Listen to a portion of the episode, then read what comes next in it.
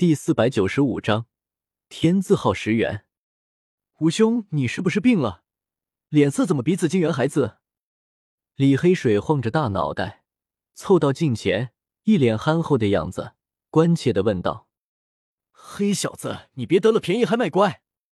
吴子明鼻子中喷火，感觉鼻血都快气出来了，一甩袖子，将三千金元掷在地上。这些人都是大教子弟，手中的远比屠飞多，但也不过两三万而已。如今一下子要拿出近一万，任谁都肉痛。所有人都青筋乱跳，不甘的将元扔在地上。他们都是有身份的人，众目睽睽之下不好抵赖，丢不起那个人。叶天秀不管这些，袖子一卷，将所有元全部收起，一下子竟得四万多金元，爽的不行。这次我真正与你们赌石，你们敢不敢？吴子明忽然沉声问道：“有何不敢？不过你还有缘吗？”叶天秀勾起一抹笑容，漫不经心的问道。吴子明这才想起没什么缘了，有些铁青着脸：“我有缘可以和你赌。”场中唯有大父皇子不怎么在乎缘，他也看得出来吴子明已经没有缘可赌了。赌缘自然不是为了缘。而是为了再多看一下叶天秀的元术到底是不是真的这么神奇？你有多少元？李黑水很直接的问道。三万。周围的人倒吸冷气。大富的皇子果然底气十足，不愧为中州四大不朽皇朝的传人之一，随身就带着上万金元。好，没问题，我和你赌。叶天秀笑着点头。不错，又来一个水鱼。大夏皇子龙行虎步，被龙气缭绕，高大挺拔，很是破人。当先向深处的石原走去，叶天秀与李黑水、屠飞都毫不在乎，跟了下去。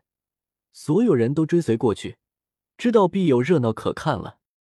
天妖宫的少主妖月空已跟了下来，他一身紫衣，眸子深邃，是一个焦点人物。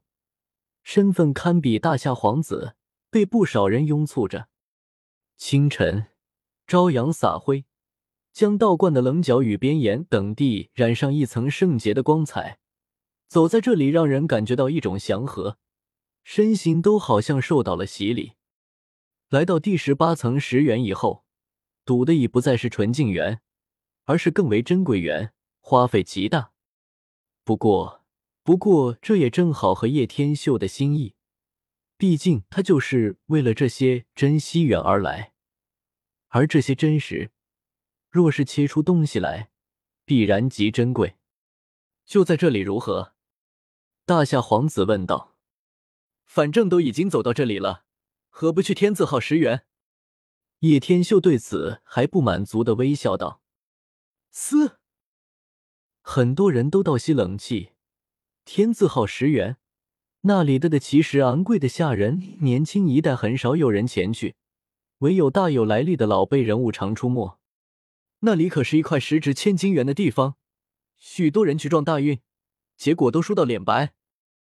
甚至有些石头不过数斤，就价值上万金元，连诸圣地的太上长老都觉得肉疼。大夏皇子只略微的迟疑了片刻。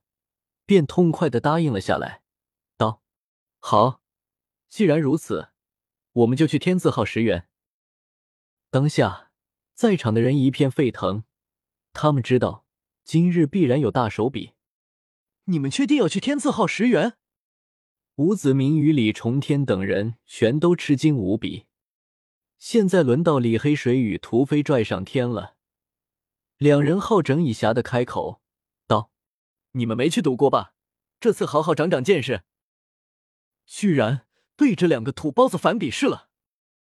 天字号石原内有一株古藤，粗大的让人瞠目结舌，直径有十米，如一条苍龙横卧，爬向四面八方。这不是大树，这只是一株藤，却如此的粗大，到一十方占地极广，成片的道观都有只藤条的所触及范围，可想而知。在古藤旁还有一口井，以原石砌成，绳索在上面磨下一道道痕迹，岁月久远，不知存在多少年了。紫衣妖族少主邀月空上前，他气宇轩昂，有一股妖神的气质，锋芒内敛，如星辰的眸子深处，隐约间可让人感到唯我独尊的神韵。三位小兄弟，若是一会儿切出珍宝，可否考虑到我天妖宝雀去居卖？没问题，若是切出真品，一定会劳烦月空兄的。既然对方伸出橄榄枝，叶天秀自然愿意结交。再且说，其实这些人都值得好好利用，不是？本来天字号石园很冷清，没有多少人出没，但现在却一下子热闹了起来。其他石园人都被惊动了，不少人都聚集了过来。我以为是那八个疯子来了呢。原来是其他人进天字号十元选时，哈哈哈，比八疯子还要好看，是大夏皇子与人对赌。这里有高手坐镇，一般的人都不能进来，只能外围观，唯有选石的人可以进入。毕竟这里的石料太珍贵了，必定要这般重视。园内有一个老道姑盘坐蒲团上，看不出多大年岁，一动不动。里面还有四五个老人在选石。当大夏皇子、白衣小尼姑、安妙仪、叶天秀、李黑水、屠飞、大黑狗走进来时，他亦一动不动，如干枯的老树一般。其他人也不再喧哗，围在天字号石园周围，静静观看。还好没有围墙，有的只是植被，一切都可见到。叶天秀一踏入此园，就感觉到了太初的气息，非常的浓烈。